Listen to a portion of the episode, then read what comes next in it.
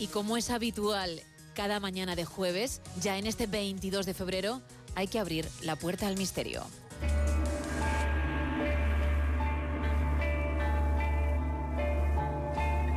Y lo hacemos con él, con Juan Gómez. Muy buenos días. Muy buenos días, Gema.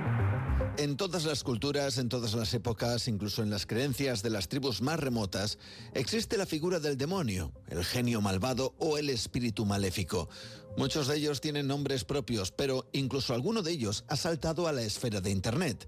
Este es el caso de uno de estos supuestos demonios. Su nombre, Zozo. Y dicen que es el demonio de la Ouija.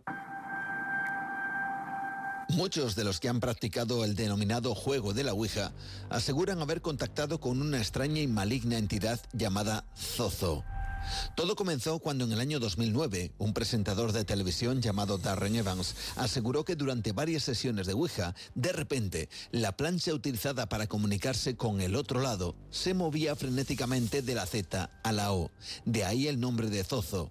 Según Evans, las interacciones con esta supuesta entidad comenzaron siendo amigables, pero a medida que iban transcurriendo las sesiones, los mensajes de Zozo comenzaron a ser más amenazantes.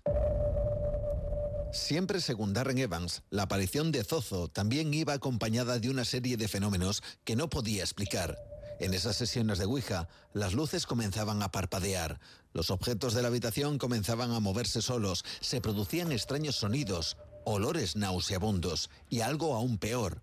Los asistentes a dichas sesiones eran aparentemente atacados por una mano invisible que les producía rasguños en la piel. Evans decidió entonces publicar sus experiencias a través de Internet. Lo que no se esperaba era el aluvión de mensajes de personas al leer su relato que afirmaron que ellos también habían experimentado situaciones similares, justo después de que la supuesta entidad que se manifestaba repitiera ese mismo patrón. ZO.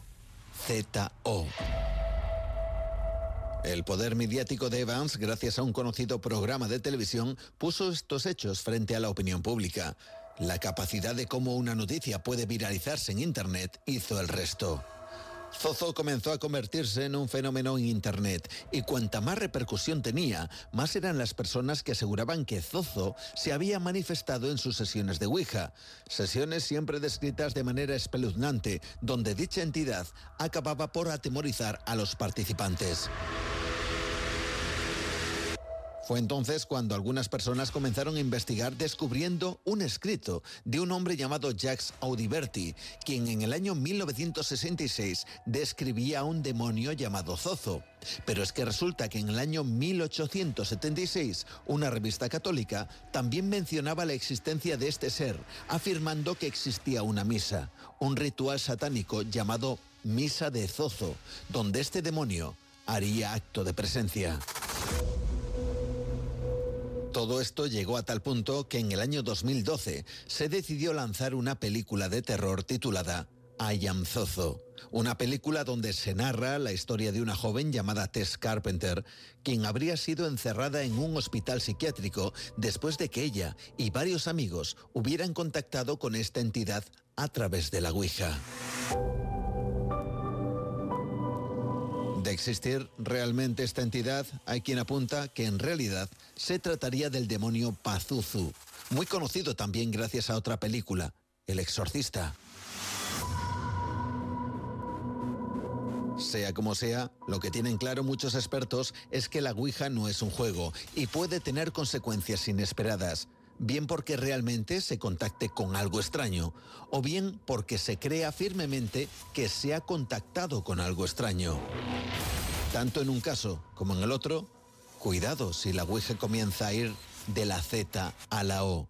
Puede que ese día la Ouija deje de ser un juego. Buenos días.